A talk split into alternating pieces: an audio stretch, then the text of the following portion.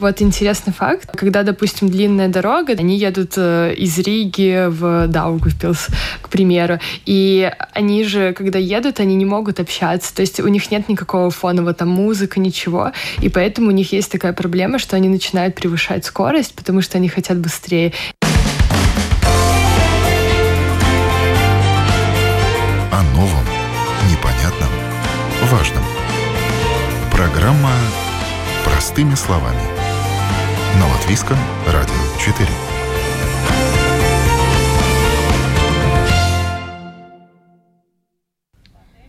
Здравствуйте, с вами Марина Талапина, звукооператор Кристина Делла. И сегодня у нас в гостях молодежная организация 3D Friends, которая организовала проект «Думай, чувствуй, действуй». В рамках этого проекта уже год э, действует театральная студия, необычная театральная студия.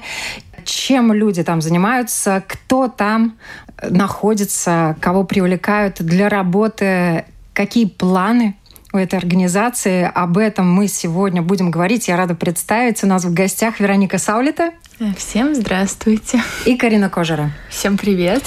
Девочки, спасибо огромное, что пришли. Очень рада вас видеть. И мы уже начинали говорить о вашем проекте. Прошел год, и я так понимаю, что он прошел очень плодотворно. Вот расскажите, что сделано в течение этого года, и расскажите тем, кто не знает, что это за театр. Хорошо, буду начинать я.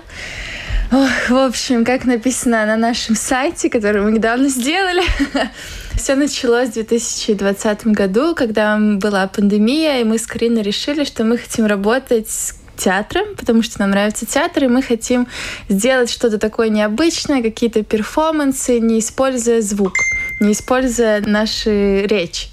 После этого мы решили, кто же не использует речь. Скорее всего, это слабослышащие. И именно так мы вышли к слабослышащим. Мы никогда с ними не работали, мы не знаем язык жестов, мы не знаем, как это, мы не знаем, что это, но решили окунуться в этот мир, окунуться в мир слабослышащих, в мир глухих людей. Это абсолютно другая реальность, она никак не похожа на нашу. Она очень сильно интересная, она очень многогранная. Ее можно изучать и изучать. И вот мы решили изучать посредством театра. Мы собрали ребят, у нас в коллективе 8 человек было в итоге. Мы поставили спектакль. Спектакль у нас получился на 40 минут. И это на самом деле не одна пьеса, а это сборник различных заданий, различных э, тренингов, этюдов, которые мы делали во время того, как занимались театром. Пока у нас был театр, мы прошли пандемию, мы прошли начало войны. Это все очень сильно, очень сильно повлияло на наших участников. Были моменты, когда на занятия вообще никто не приходил, были моменты, когда два-три человека но мы старались дойти до нашей верхней точки. Это показ нашего выступления. Мы его показали, чем мы сильно гордимся. И также сделали виртуальный перформанс. Это была такая быстрая идея, потому что была пандемия, все закрыто, и мы не могли репетировать, поэтому мы решили, что надо да, мы вообще сделать. изначально планировали то, что мы в конце октября прошлого года сделаем показ и все покажем. И как раз на дату, когда мы поставили то, что у нас будет перформанс, и прям эта дата была начало пандемии, карантина, локдауна, локдауна да. да. И мы такие, ну ладно, тогда переносим. И потом вот у нас все получилось организовать в апреле. 1 апреля, когда сняли ограничения. Да, как сняли ограничения, у нас сразу было выступление 1 апреля. И ваш проект имеет продолжение. Что за продолжение, к чему вы готовитесь, что планируете? Да, у нас есть продолжение. У нас есть как на локальном уровне, так и на международном уровне. Сейчас мы разрабатываем, мы решили то, что это интересно работать с слабослышащими, и мы очень поддерживаем идею инклюзивности общества, что нам нужно дружить всем вместе. И мы придумали то, что есть очень много разных организаций, предприятий, либо кто-то, допустим, организовывает мероприятия, но они не знают то, что можно привлечь также слабослышащих и сделать с ними какие-то активности активности. Сейчас мы работаем, у нас как вторая часть нашего проекта, второй год нашего проекта. Мы также продолжаем э, театральную студию, но параллельно мы снимаем видео, где мы собрали несколько упражнений, которые можно использовать, если вы организовываете, допустим, какое-то мероприятие, либо тоже в театре хотите привлечь слабослышащих, либо там даже школы или еще, ну, в общем, какое-то мероприятие, и можно посмотреть наш мануал, наши задания, которые можно использовать. То есть мы там вот как раз сейчас находимся в процессе съемки, и мы специально разрабатываем такую технику, которую можно использовать для инклюзивности общества. Ее может вообще любой человек использовать. Там мало того, что у нас есть окошко для слабослышащих, где на языке жестов у нас субтитры на английском языке, если кто-то захочет из э, международных узнать. И все говорится еще на латышском параллельно и показывается, как мы это все делаем, примеры. Вот, можно использовать. Легко понять. Да. Во-первых, эм, это огромный труд. И вы, я думаю, что своим проектом помогаете обществу изменять отношения к людям слабослышащим и больше узнавать о них. Вот что э, за это время вы сами узнали о ребятах слабослышащих? О, на самом деле очень много всего интересного, начиная с того, то, что в каждой стране свой язык слабослышащих. То есть... Э, язык жестов. Да, язык жестов, да. То, что, допустим, им не нравится, когда их называют, многих называют просто глухие.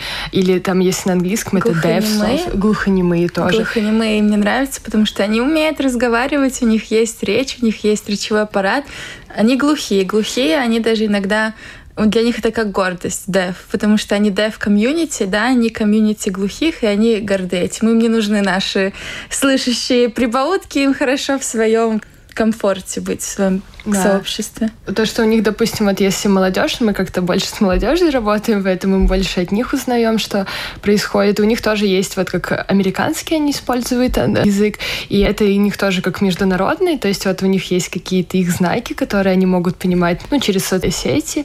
И также, допустим, да, у нас вот есть в нашем коллективе девочки, которые знают русский э, язык жестов, которые знают латышский, которые вот знают английский, и при этом они там могут понять друг друга. Так и мало того, у них еще в каждой семье свой отдельный язык жестов. То есть они вот, когда разговаривают друг с другом, там, с папой, с мамой, они какие-то новые жесты изобретают и говорят только так, чтобы они только понимали. Человек извне не поймет. Это тоже очень круто. Да, и то, что вообще у них свое такое общество, которое тоже очень активное, большое. Допустим, у них там проходят также какие-то конкурсы красоты или еще что-то. Мы знаем наших местных девочек, которые туда ездят. Или, допустим, вот когда началась ситуация с Украиной, у нас как раз один парень с нашей театральной студии, он поехал туда волонтерить, и вот он сейчас часто помогает туда ездит, людям. помогает. И мы такие, ого, то есть это парень, который не слышит ничего. И вот у них есть группа людей, и с ними всегда есть слышащие, которые которые, если сирена что-то, то есть они их всегда сопровождают, и в случае чего им надо будет уйти, но это все равно, то есть человек, который вообще не слышит, вот он едет, помогает туда. Ну и вот какие-то такие нюансы, то, что вот они, они живут такой же жизнью, как мы, просто вот они как будто бы немножечко отдалились от нас, а было бы классно, чтобы мы были все вместе. Вероник, у тебя наверняка тоже свои открытия по поводу ребят слышащих. Я запомнила один классный факт, мне он очень понравился. Как они желают приятного аппетита друг другу. Они стучат по столу, и они чувствуют вибрацию стола, и так они понимают, что им пора есть. И почему, откуда это все пошло, мне тоже рассказала наша подружка с театра, которая глухая.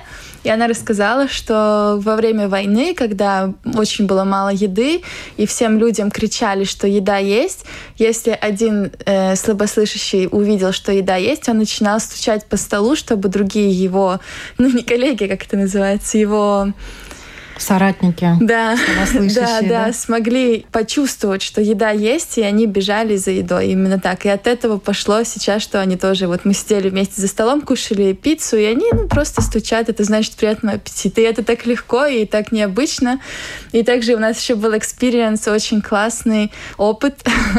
Э, мы играли в настольные игры, и есть такая игра, где нужно считать вслух. Это, по-моему, мы в Уно играли или в Джанго. И там нужно считать раз, два, три. И на счет три мы, как слышащие, все выкладываем карту. А тут мы задумались, а как-то мы, как-то мы будем играть, если половина из нас ничего не слышит. И они тоже использовали именно стук. Они использовали как цифры. И на третий стук мы все понимали, что мы должны выложить карту. И то есть ты тоже смотришь на вещи абсолютно под другим углом. И про вот эти вибрации это очень интересно, как они слышат музыку, они тоже это все понимают, они все это чувствуют через какие-то вибрации, через басы. И вот как Карина рассказывала, что они также делают полы деревянные специально, и они встают на них, ставят колонки, чтобы слышать вибрацию, и это помогает им двигаться. И это очень круто. Это интересно вот так вот пожить, мне кажется, ничего не слыша и только чувствуя вибрации. И еще смешной факт. Мне подружка сказала, что она прочитала в интернете, что слабослышащие думают, что солнце имеет звук миф. Ничего они не слышат, ничего они не думают. Они не думают, что Солнце имеет звук, и когда они узнали об этом, они очень были в недоумении. Кто такое придумал, почему нет, Солнце не издает никаких звуков. Вот.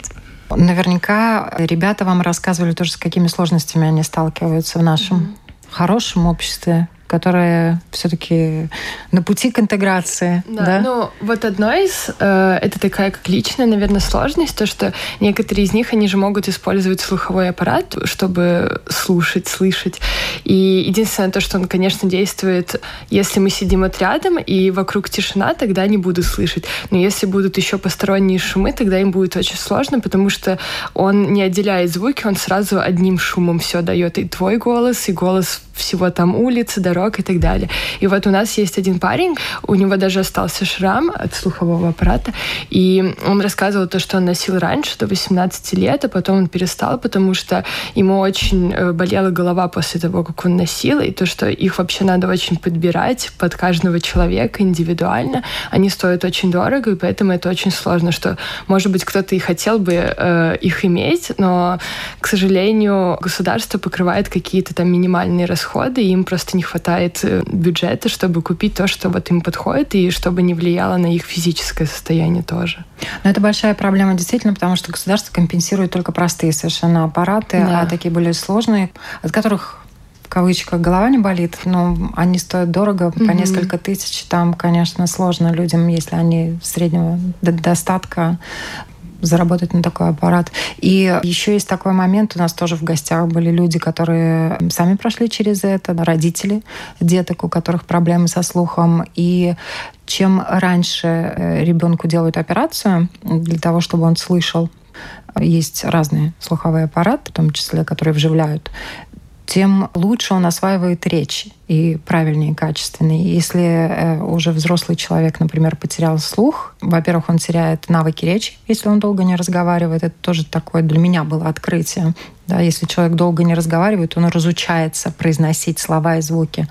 И второй момент, чем старше ребенок, э, который не освоил речь, тем сложнее ему вообще ее освоить. И они часто, научившись говорить э, жестами, остаются с языком жестов. Они с удовольствием учат язык жестов английский, латышский, русский. Они говорят на разных языках, но руками. Это тоже для меня было таким открытием. Mm. Какими еще трудностями они сталкиваются вот именно касательно интеграции в общество, общения? Да, образование на самом деле очень сложно найти сурдопереводчиков. У нас не так много по Латвии, которые были бы готовы проводить с тобой 24 на 7, чтобы помогать именно в образовании. То есть есть несколько ребят, кто получает образование, которое им нравится, но большинство, например, там есть в РТУ какие-то программы, где они говорят, если что, есть у тебя возможность пойти учиться на определенную профессию, у тебя будет сурдопереводчик. А есть такие программы, которые они сами хотели бы поехать, но просто нету возможности, нету вот этих вот переводчиков, которые могут помочь.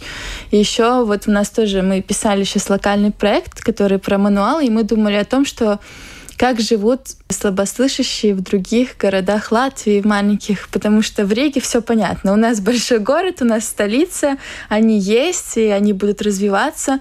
А в том же Даугавпилсе, например, мы разговаривали с нашим знакомым, есть вроде бы тоже, но меньше намного. И насколько вот это то, что мы знаем, большие города, а вот эти маленькие города, они там есть, и они не могут там жить, потому что им нужна коммуникация с обществом, и поэтому они вынуждены переехать, может быть, там из-за ребенка. Ну, если родился слабослышащий ребенок, такое тоже, кстати, возможно. Да, им надо переезжать, им надо менять место жительства, им нужно постоянно этот поиск сурдопереводчика, чтобы просто интегрироваться, что нам, конечно же, очень не нравится, и поэтому мы хотим это изменить, чтобы хотя бы какие-то базовые вещи любой человек мог понять или подсказать. Ну, наверное, тут еще очень важно информировать общество, да? Mm. Научить общество общаться с людьми слабослышащими. Тут такой вот важный момент. И что вы для себя усвоили, чему вы сами научились? Как э, лучше всего общаться с ребятами? Э, я думаю, первое — это быть открытыми к общению. И вначале, когда у нас появилась эта идея, мы пытались как-то выйти на слабослышащих, и очень много кто уже имел какой-то опыт с ними работы, либо кто-то, кто с ними связан, нам говорил то, что ой, это будет очень сложно, у вас там ничего не вас получится. отговаривали. Да, да, да, нас отговаривали. Все. Мы такие, ну нет, мы вот пока сами не убедимся, что это сложно, мы не поверим. И в итоге это оказалось очень классно. Вначале было очень сложно их достать, потому что они такие, э, нам надо идти куда-то к слышащим, они там что-то от нас хотят. А потом они пришли, и в итоге за ними, ну вот у нас есть какие-то там основные ребята, которые которые ходят. И приходят иногда еще какие-то новенькие, иногда, то есть они не постоянные, но они Рассказывают друзьям. Это хороший да. знак, что делятся и что вот нравится, что приходите, друзья, давайте все вместе. Да, и у нас, допустим, в офисе у нас развешаны листы А4 просто с алфавитом жестов. И мы заметили то, что ребята какие-то, которые слышащие, которые не сталкивались никогда с миром слабослышащих, они приходят и они начинают там что-то делать, показывать, Своё пытаться. Имя, в первую очередь, да, попытаться да, да, да. показать сказать свое имя. И это тоже сразу и все таки о, класс, это интересно. И вот у нас есть, допустим, э, с театра очень э, слабослышащая девочка, она такая активная очень, она всегда с телефоном показывает то, что если вы хотите, я вас всему научу. И вот она всегда нас там с Вероникой чему-то обучает, там, цветам или еще каким-то таким фразочкам, чему-то такому. И они очень открыты, то есть ты к ним можешь подойти просто, если ты не знаешь язык, написать на телефоне, показать. Они либо тебе начнут отвечать э, тоже через телефон, либо начнут что-то показывать, но они на самом деле очень открыты к общению. Просто они не знают, как к нам подойти, а мы не знаем, как к ним подойти. А просто всего лишь надо взять телефон и писать, что давай общаться и все какие-то сложности все равно уже были поначалу. Да, у нас еще было интересно, когда мы начинали, мы же все-таки театром занимаемся в первую очередь, и там есть очень много, например, упражнений, где там руководитель делает хлопок, и все должны там что-то поменять. Мы да, думали, это к чему мы привыкли, какая да, база. Как сделать хлопок так, чтобы услышали, не слыша, и мы поняли, что очень мощная тоже сила света, что очень они любят, когда там мигает, моргает, и мы тогда адаптировали все наши упражнения по то, что, например, включаешь фонарик, они знают, что это надо, значит, остановиться, либо что пойти. И да, вот использовать вот такие вот маневры какие-то. На самом деле, вот как Карина сказала, мне кажется, у нас нет таких сложностей, потому что мы все молодежь, и мы все открыты, и нам самим интересно узнать, как их жизнь, и им интересно, как у нас жизнь. И у нас какая-то такая коммуникация очень открытая получается. Мы там выучили, как быть шампанское. Ладно, это радио, конечно, никто не увидит, но оно очень похоже на знак шампанского, как будто отлетает пробка от руки, и это очень легко запомнить, и это очень классно, что мы это выучили. Может, нам не понадобится но все равно. И такие какие-то там даже неприличные слова мы немножко выучили. И это очень, это все про энергию и все про коммуникацию. Если ты открыт, они открыты. Если ты не думаешь, что они какие-то странные, наверное, не надо к ним подходить, там пока с ним поговоришь, ничего не поймешь. Вообще не так. У них огромная тоже полна красок жизнь, они путешествуют, ездят на поля, в Литву, у них там жизнь очень яркая. У них насыщенная жизнь, mm-hmm. да, на самом деле. Если человек слабослышащий, это не значит, что он не путешествует, mm-hmm. он сидит в четырех стенах и ничего не делает. Вы знаете, вот я вспомнила в детстве, моя бабушка с дедушкой жили рядом с обществом глухих, оно так mm-hmm. называлось, и там были специально оборудованы для них дома, у них звонки не звенели, а моргали для того, чтобы им было понятно, что кто-то пришел, причем эти огоньки моргали в разных комнатах. И на улице очень часто около этих домов можно было увидеть, как люди разговаривают руками. И нам все это было очень любопытно, но было вот такое вот ощущение как раз, да, что это люди из другого мира, с другой планеты, и даже мысли не было, чтобы подойти и как-то с ними пообщаться, хотя мы знали, что у некоторых пар глухонемых, тогда их так называли, слабослышащих, рождались дети, которые хорошо слышали. У некоторых генетически передавалась эта проблема. И, в принципе, вот, ну, все равно это было такое закрытое общество. Mm-hmm. Закрытое общество в обществе, если можно так выразиться. Тем не менее, любопытство это всегда э, вызывало. А как же они живут? А как же они коммуницируют? И так далее. Очень хотелось э, язык жестов тоже выучить. Я думаю, что у всех подростков они как-то так или иначе сталкивались, какие-то буквы выдумывали. учили, да, выдумывали. Я думаю, что с вашей вы способны э, создать проект, который ну, действительно поможет людям друг друга лучше узнать, потому что, в принципе, мы мало чем отличаемся только процессом коммуникации. И рассказывайте о том, что вы запланировали, особенно то, что касается международных перемещений даже. Ну, про большой проект тогда сразу начнем. Это наша гордость нашей организации. так, это так между строк, потому что нам подтвердили большой проект стратегический. Мы писали его на 18 месяцев, это полтора года получается. И мы хотим изучить интеграционный, инклюзивный театр в трех разных странах. Это Латвия, это Хорватия и Румыния. В Румынии у нас партнеры это специальная школа инклюзивная. Там не только слабослышащие, там также есть э, дети с проблемами развития, да. И третье — это Хорватия. Они на самом деле из Англии, и это очень-очень классно, что они согласились с нами сотрудничать, потому что мы нашли их в интернете, и там было написано, что они очень э, активны именно в арт-пространстве, именно слабослышащих. У них есть свои актеры, они ездили в США, они очень такие развиты именно вот в этой индустрии арт. Ну и мы, как молодежная организация со своей идеей, ну и также как менеджеры проекта, получается. Наша задача — это изучить театр в течение э, учебного года. Мы уже открываем, кому интересно. Да, Записывайтесь, приходить. да, с сентября по май у нас будут занятия. Э, с ребятами, и мы будем изучать методы, которые мы используем, и также ставить спектакли. И параллельно это будет происходить в трех разных странах, то есть там будут свои ребята, там свои, и у нас будут такие международные встречи, где ребята тоже смогут встретить таких же, как они, из других стран, которые также увлечены театром, и создать вот эту энергию искусства, чтобы им было легко себя express yourself, себя проявить. проявить, да, да, да, и показать, и чтобы они свободно себя чувствовали, чтобы не было такого, что ой, актерство это что-то, это что-то не мое, я не актер, чтобы не было таких рамок. И они увидели, что насколько мы все на самом деле вместе и одинаковые, вне зависимости от наших слуховых каких-то особенностей, что мы все можем быть все вместе и, и творить что-то большое и классное. И в конце всего этого мы будем делать такой ну, как маленький фестиваль на три страны, где каждый, конечно же, представит, что он делал за все вот эти вот полтора года.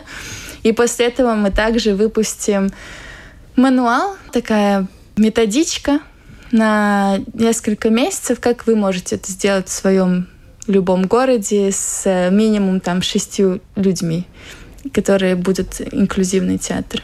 Ну вот, это такой большой международный проект. А локальный, ну, мы уже говорили про локальный. Конечно, радиослушателям надо объяснить, что это инклюзивный театр. Mm-hmm. Это э, пространство, которое поможет ребятам и уже помогает раскрыться да, раскрыть их творческий потенциал, помочь э, слабослышащим и слышащим общаться друг с другом. А что вот они узнали о вас? Они рассказывали, чем они делились? У них были какие-то открытия? Хотя, наверное, они знают гораздо больше о слышащих, если они так не очень хотят с ними общаться.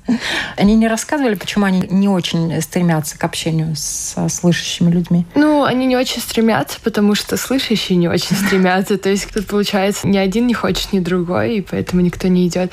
Это, кстати, интересный вопрос, надо будет у них спросить. Мне кажется, что мы не задавались таким вопросом. Но единственное то, что мы вот за это время мы поняли то, что мне кажется, своим примером, потому что мы, наверное, не уточнили до этого, но мы не знаем с Вероникой язык жестов. И у нас есть переводчик, и она нам помогает, все переводит. И, наверное, своим примером мы показали, что есть слышащие, которые, неважно, на каком языке ты говоришь, не говоришь, и все равно мы можем как-то понять. И как-то вот эта энергия, которую мы им передаем, наверное, вот от мира слышащих, мы пытаемся им дать понять то, что мы открыты к общению. На самом деле это еще один язык. Да, конечно. Как они вообще себя реализуют, эти ребята? Чем они занимаются? Особенно те, которые не учатся в школе. Или если они учатся в школе, то где они учатся? На самом деле они очень активно ведут свою жизнь, путешествуют, как Вероника уже говорила. Я знаю девочку, она шьет одежду, она живет где-то за Ригой, и она занимается тем, то, что она придумывает одежду, она ее сама создает, шьет. Потом вот есть у нас знакомая девочка, которая занимается моделингом, то есть она путешествует по миру, ездит на какие-то конкурсы, снимается в рекламах, где-то еще в журналах. Наша театрала одна в Лидо работает подрабатывает. Ну, Потом таксист да. есть, кстати, но он уже бывший таксист, у него да. отобрали права, по-моему.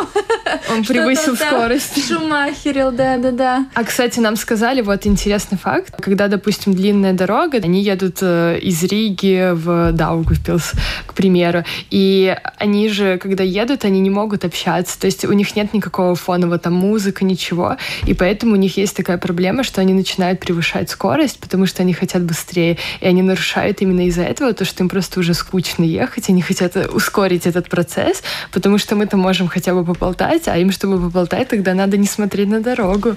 Водителю Но немножко они все сложнее. равно смотрят иногда. Я видела да. видео, которое наша театрала тоже выставила у себя в Инстаграме, пять типов водителей слабослышащих, и как они там то друг на друга смотрят, либо машут руками про руль вообще забыли, либо еще как-то.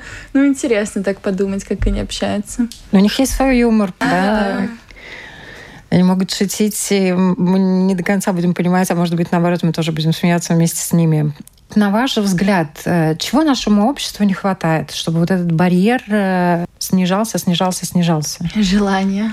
Ну, Только желание? Я думаю, желание. И когда кто-либо устраивает какие-то мероприятия, всегда думать о том, как это придумать, чтобы люди, которые не слышат, ну, либо не видят, это если уже говорить про других, но мы говорим конкретно про слабослышащих, чтобы они тоже могли как-то прийти, их пригласить, возможно, написать им отдельно.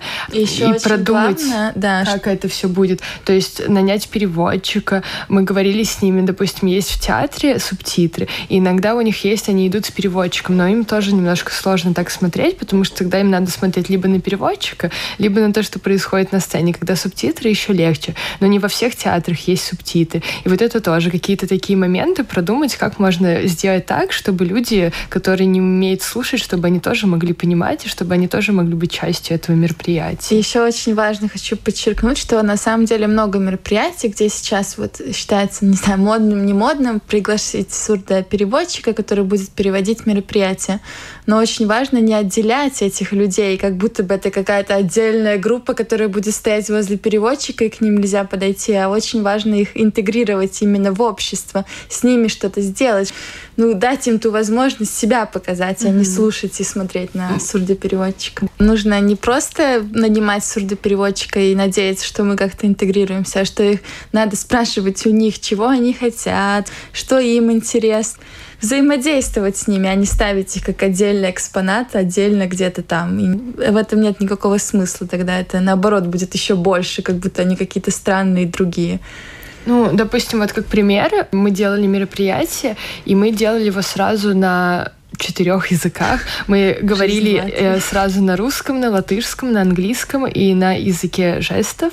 У нас был переводчик, и у нас было мероприятие. Это было немножко забавно, потому что ну, это требовало больше времени, кому ну, это было смешно, но это тоже добавляло какую-то такую энергию. Все смеялись, всем было весело, то, что у нас постоянно текст повторяется, потому что у нас были как ребята, которые приезжие не из Латвии, которые не понимали, допустим, английский, не понимали латышский, но они понимали русский. И поэтому мы хотели подумать о всех, и мы решили делать так. Но да, допустим, какое-то мероприятие же можно провести на том же латышском и сделать сурдопереводчиком, либо английский сурдопереводчик, ну, в зависимости от аудитории, которая придет.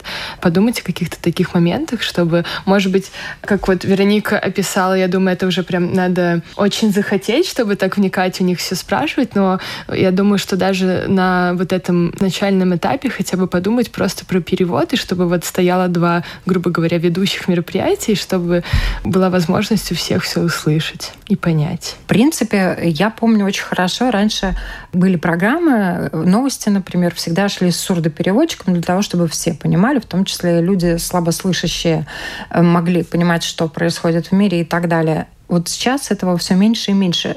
Я правильно понимаю, что проблема также из-за ресурсов, просто-напросто из-за финансирования. Потому что, естественно, люди, которые помогают слабослышащим, это определенные навыки, они должны быть хорошо оплачиваемы. Все это требует финансирования, и, может быть, государство не всегда готово прямо активно выделять. Да, ну деньги. я согласна по поводу этого, но также, если, допустим, это вот если не телевидение, а брать какие-то такие маленькие мероприятия или еще что-то, то у слабослышащих у них есть определенное количество часов в год, которое спонсирует государство, и они могут позвать своего переводчика. Слабослышащий подпишет документ, то, что он перевел, и государство это ему оплатит.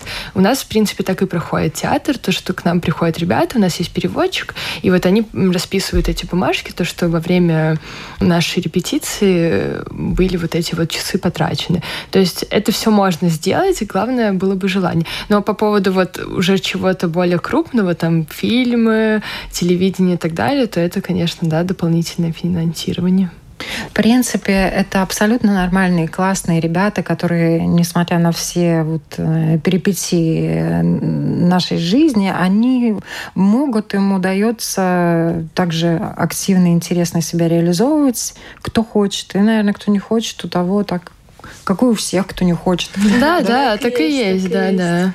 Главное желание, которое исходит от тебя внутренне. И даже если так подумать со стороны театра, мы как люди творчества, то у них даже получается больше прочувствовать на самом деле, чем у слышащих, потому что мы привыкли использовать наш речевой аппарат, чтобы выразить какие-то эмоции, а у них нет вот этой вот привычки, и поэтому они все выражают через свою пластику, через руки, через мимику, через вот такие вот какие-то очень понятные всем жесты, телодвижения, которые не нужно тебе услышать правильно. Ты это видишь прям как картина.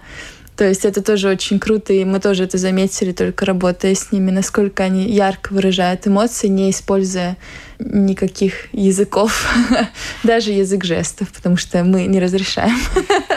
это нечестно. Но иногда они мухлюют, конечно. Да, да, да. То есть у вас свои правила, и в театре они не могут использовать язык жестов? Ну, когда у нас есть какие-то определенные задания, которые не позволяют говорить, то у нас правила для всех. Если ты не можешь говорить, неважно, на каком языке ты разговариваешь, говорить ты не можешь. Вот Вероника э, рассказывала про задание, то, что мы там с фонариком делаем. И это тоже дает э, некую такую общность, наверное. И концентрация это больше позволяет, потому что им надо концентрироваться на этом фонарике. Если они уже видят, что кто-то его заметил, что кто-то остановился, то есть они следят за партнерами, и это больше идет такое погружение в театр, чем когда ты просто услышал хлопок и все, остановился. А тут ты следишь и за окружением, и за партнерами своими сразу сразу за всем, у тебя все должно внимание работать. Очень хочется узнать, а с какими сложностями они в быту сталкиваются, когда они идут в магазин, когда им надо что-то купить, просто взять то, что ты хочешь, и подойти на кассу, это одна история, а если это на прилавке, и человек за прилавком не понимает Языка. язык жестов. Не очень часто используют телефоны. Это самое распространенное. Потому что сейчас, спасибо, 21 век, легко очень написать, показать, и всем будет все понятно. Сейчас смешную хотела рассказать историю. Я видела, опять же, в социальных сетях, что они часто забывают выключать воду. И это очень распространенная для них проблема, потому что они там идут в душ, и они не слышат эту воду, и они оставляют там на два дня, на три, потом приходит счет, а там миллионы, потому что они просто не слышат, и они забыли выключить эту, эту воду. Либо если они живут со слышащими, очень часто распространено там э, дверями постоянно стучат. У нас, например, тоже ребята иногда приходят, и они не, не слышат этого, но они могут очень громко дышать, например, или очень громко делать какие-то жесты, движения, которые мы вообще беззвучно делаем, потому что это как-то культурно. Они не слышат себя, и очень часто это очень интересные звуки получаются. То там отдышка какая-то, то там хрустят, кряхтят, ну как, как от души. Мы это все понимаем, но просто это необычно видеть. И такое тоже такое Ну быть. да, или даже элементарно там, не знаю, положить сумку, еще что-то. То есть мы так обычно, чтобы никому не мешать, а тихонько. Они могут так положить, что все услышат, что вот эта сумка здесь теперь лежит. Но это интересно. В любом случае, когда все толерантно друг к другу относятся, наверное, это вообще не напрягает. Все с пониманием друг к другу относятся и понимают, почему это происходит. И, естественно, заранее готовы все принять и простить. И хочется уже, чтобы вы снова к нам пришли, когда вы уже съездите в Хорватию и пообщаетесь со своими коллегами в разных странах на тему театра и инклюзии. И будем надеяться, что у вас все получится. И, возможно, даже ребята, с которыми вы общаетесь, тоже придут к нам в гости и что-то расскажут, кто умеет э, говорить э, не только на языке жестов, но и на русском, например. Да? Мы будем рады их увидеть тоже у нас в гостях. Спасибо большое, что пришли. Я напоминаю, у нас сегодня в гостях организаторы, духовные э, лидеры идейные, вдохновители, наши друзья большие, компания 3D Friends, молодежная организация, которая вот на самом деле нацелена на то, чтобы наше общество было добрее.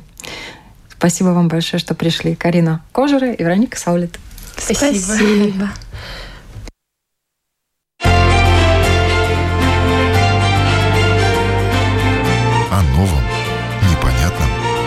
Важном. Простыми словами. На Латвийском радио 4.